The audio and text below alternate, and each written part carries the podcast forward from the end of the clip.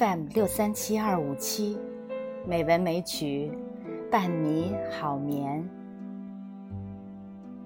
亲爱的朋友，今天是美文美曲第一千零七十四期节目。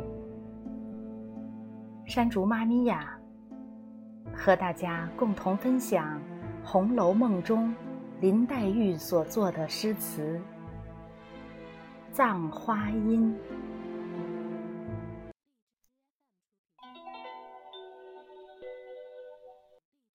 花谢花飞花满天，红绡香断有谁怜？柔丝软系飘春榭，落絮轻沾扑绣帘。闺中女儿惜春暮，秋绪满怀无处诉。手把花锄出绣帘，忍踏落花来拂去。柳丝榆荚自芳菲，不管桃飘与李飞，桃李明年能再发？明岁闺中知有谁？三月香草初筑成，梁间燕子太无情。明朝花发虽可着，却不到。人去凉空，草也青。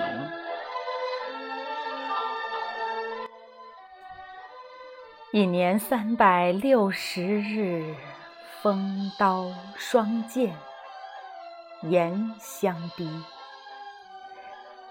明媚香颜能几时？一朝漂泊难寻觅。花开易见落难寻，阶前闷杀葬花人。独把花锄偷落泪，洒上空枝见血痕。杜鹃无语正黄昏，何处归去掩重门？青灯照壁人初睡，冷雨敲门被未温。怪浓底事被伤神，半为连春半恼春。连春忽至，恼忽去，至又无言，去不闻。昨宵庭外悲歌奏，知是花魂与鸟魂。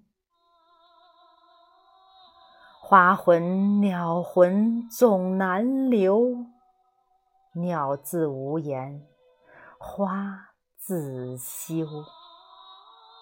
愿奴此日生双翼，随花飞到天尽头。天尽头，何处有香丘？未若锦囊收艳骨，一抔净土掩风流。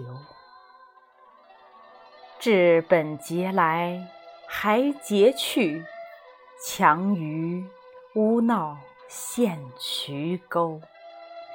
而今死去侬收葬，未卜侬身何日丧？侬今葬花人笑痴，他年葬侬知是谁？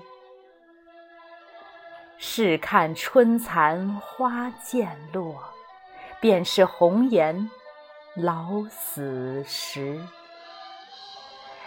一朝春尽红颜老，花落人亡两不知。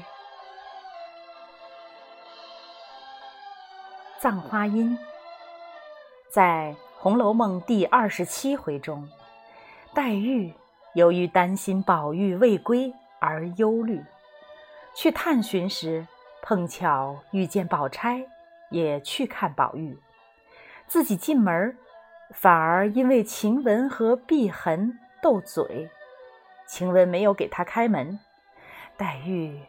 以为宝玉是故意所为，联想起自己的身世和寄人篱下的处境，心中充满悲苦之情。在这残红纷飞的季节里，黛玉吟出了这首凄婉绝美的诗歌《葬花阴》。这首诗是林黛玉感叹身世遭遇和悲惨命运的全部哀音的代表作。花谢花飞飞满天，游丝软系飘春榭，落絮轻沾扑绣帘。暮春时节，目睹百花飘零，容易产生无尽的伤感和对生命的某种。虚无的体验。柳丝榆荚自芳菲，不管桃飘与李飞。借助形象的比喻，悲哀之中寄托了他对世态炎凉、人情冷暖的愤懑。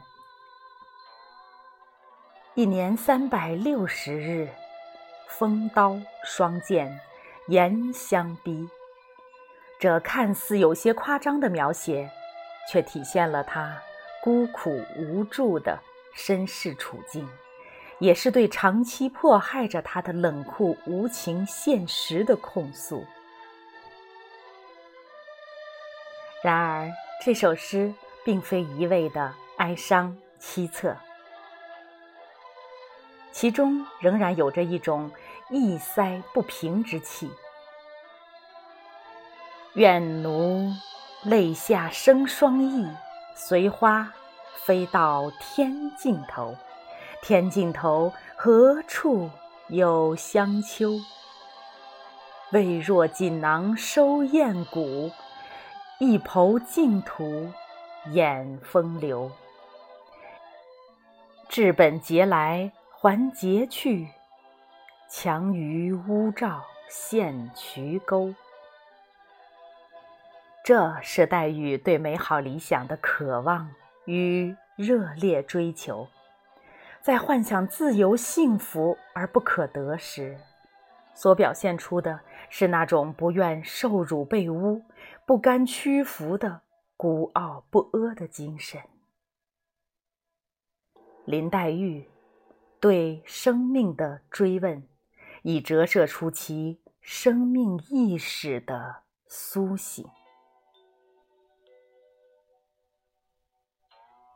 他渴望获得超脱，以超越现实来实现生命，这毕竟是美好的幻想。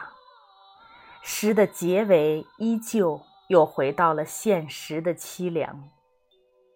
而今死去侬收葬，未卜侬身何日丧？侬今葬花人笑痴。他年葬侬知是谁？试看春残花渐落，便是红颜老死时。他由这死去的花联想到自己悲凉的身世，最终还是要在春天残花落尽之时悄然离去。这不能不让他。为之悲啼。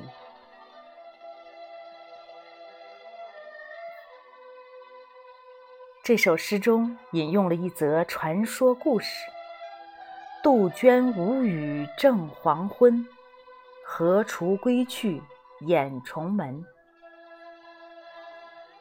当黛玉目睹着杜鹃花的凋零，想到了这是熟地杜宇亡国之后化为杜鹃，哀啼不止，口中吐出的鲜血染红了树枝，化为杜鹃花。杜鹃啼血，黛玉也伤心至极，暗中显示了。她也终将泣血而亡的悲惨命运。《